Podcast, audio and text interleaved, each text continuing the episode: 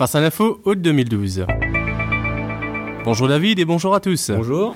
Aujourd'hui, nous parlons de l'Iran, d'Israël, qui sont sur le point d'entrer en guerre. Oui Eric, 2000 km. C'est la distance qui sépare Israël de l'Iran. 2000 km, c'est aussi la réponse du chef d'état-major israélien lorsqu'on lui avait demandé jusqu'où Israël était prêt à aller pour arrêter le programme nucléaire iranien. Et il avait répondu 2000 km. Je rappelle brièvement la situation. D'accord. Depuis plusieurs années, l'Iran développe son programme nucléaire. Ils prétendent que l'usage du nucléaire est civil. Mais personne ne les croit, personne n'est dupe. D'ailleurs, la communauté internationale a accroît la pression sur le régime iranien, mais dans un jeu de cache-cache, le régime iranien a réussi à gagner du temps et à faire progresser son développement nucléaire. D'accord. Le développement d'une telle arme de la part des Iraniens est notamment pour détruire Israël. Ils ne cachent pas leur haine envers Israël. Et Israël, bien sûr, a donc pris les devants pour essayer d'arrêter ce programme. Tout d'abord, ils ont développé des virus informatiques, et notamment parmi les plus puissants jamais construits pour essayer d'endommager les systèmes informatiques des centrales. On avait d'ailleurs fait une émission là-dessus. Oui, tout à fait, je m'en souviens. Ensuite, certains chercheurs iraniens ont été assassinés. Bon, on n'a pas la preuve que c'est l'œuvre d'Israël, mais tout porte à croire que c'est eux. Enfin, ces dernières semaines, il semblerait que la tension entre les deux pays ait atteint son maximum. Comment ça? Il y a trois jours, le président iranien Ahmadinejad déclarait à des étudiants que bientôt, alors je cite, la tumeur cancéreuse sioniste allait disparaître. Alors évidemment, Paris et Washington ont condamné ces propos. Quant aux médias israéliens, ils affirment de leur côté qu'une frappe contre l'Iran serait imminente. Oula. Dès lors, la population israélienne a commencé à se préparer. Achat de masques à gaz, provisions. L'armée, en ce moment, est en train de vérifier les abris antimissiles. Il vérifie entre autres la ventilation, le système d'approvisionnement en eau, etc. Des parkings souterrains sont en train d'être aménagés pour protéger la population. Une attaque est donc imminente. Et selon les autorités israéliennes, un mois serait suffisant pour détruire tous les sites nucléaires iraniens. Mais là, vous nous parlez des Israéliens qui se préparent. Mais ce n'est pas plutôt les Iraniens qui devraient se préparer vu que c'est Israël qui va attaquer? Absolument. Les Iraniens doivent sûrement se préparer eux aussi. Mais Israël pourrait recevoir des missiles envoyés par le Hezbollah. Le Hezbollah est une organisation terroriste financée par l'Iran, mais surtout basée au Liban, donc tout près d'Israël, à sa frontière, au nord. Israël aussi pourrait subir de sérieuses attaques de la part de l'Iran. C'est pourquoi la population s'entraîne en ce moment pour faire face aux représailles de l'Iran. Ok, très bien.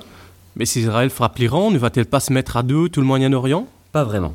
Au fait, si Israël frappait l'Iran, cela ferait les affaires de l'Arabie saoudite, de la Turquie, entre autres. Je rappelle que l'Iran est chiite. Les autres pays arabes de la région sont à majorité sunnites et ne veulent pas voir leurs frères ennemis avec l'arme atomique. Si les Iraniens parvenaient à obtenir l'arme atomique, cela deviendrait une menace pour tous les pays de la région. Quant à la communauté internationale, elle ne veut absolument pas que l'Iran obtienne l'arme atomique, car si jamais elle l'obtenait, alors les autres pays voisins voudraient à leur tour obtenir cette bombe. Donc bref, tout le monde serait content qu'Israël attaque, il ne reste plus qu'à attaquer. Bah non, pas vraiment. Ceux qui ont le plus à perdre dans toute cette histoire, c'est bien Israël. Comment cela? Comme je le disais, Israël risque de recevoir des missiles non seulement de la part du Hezbollah libanais, mais surtout de la part des Iraniens. D'accord. Il faut bien comprendre qu'attaquer l'Iran n'est pas une mince affaire. Il n'y a que deux moyens. Soit Israël envoie les missiles depuis son territoire vers l'Iran, mais ils n'ont pas la garantie de réussir, car les derniers missiles qu'ils ont fabriqués, les Jericho 3, on ne sait pas s'ils sont suffisamment précis pour atteindre leur cible, parce que c'est quand même à 2000 km l'Iran.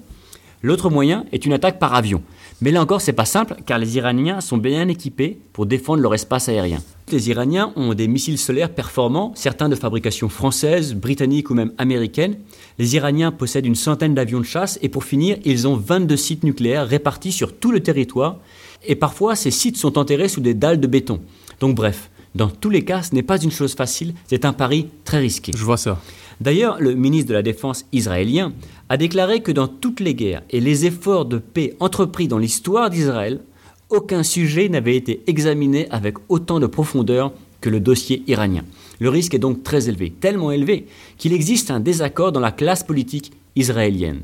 Certains, comme le président israélien Shimon Peres, a déclaré la semaine dernière qu'Israël pouvait seulement frapper l'Iran que si les États-Unis étaient avec eux. C'est en quelque sorte un aveu de la part du président israélien de la puissance militaire des Iraniens. D'autres hauts responsables de l'armée et du service secret israélien partagent cet avis. Ce n'est pas l'opinion du Premier ministre qui, lui, veut intervenir avec ou sans les Américains. Et je le répète, le but de ces frappes n'est pas d'endommager les sites, mais de les détruire. Et ça, même les responsables américains doutent que les Israéliens en soit capable.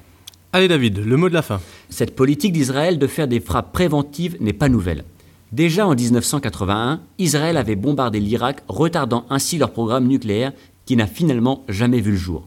Puis, en 2007, la Syrie avait elle aussi été victime d'attaques par Israël pour détruire le réacteur nucléaire. Selon des experts de la CIA et aussi du MI6, le service secret britannique, on estime que l'Iran devrait avoir la bombe atomique d'ici 2014. Israël n'a donc pas le choix. Car si l'Iran se dote de l'arme nucléaire, non seulement personne ne pourra plus l'attaquer, mais Israël sera alors probablement rayé de la carte. Israël n'a donc pas d'autre choix pour sa survie que d'attaquer l'Iran, c'est une certitude. La seule question qui reste est Israël attaquera-t-elle l'Iran sans les États-Unis? Affaire à suivre. Retrouvez l'actualité du jour sur www.facealinfo.com.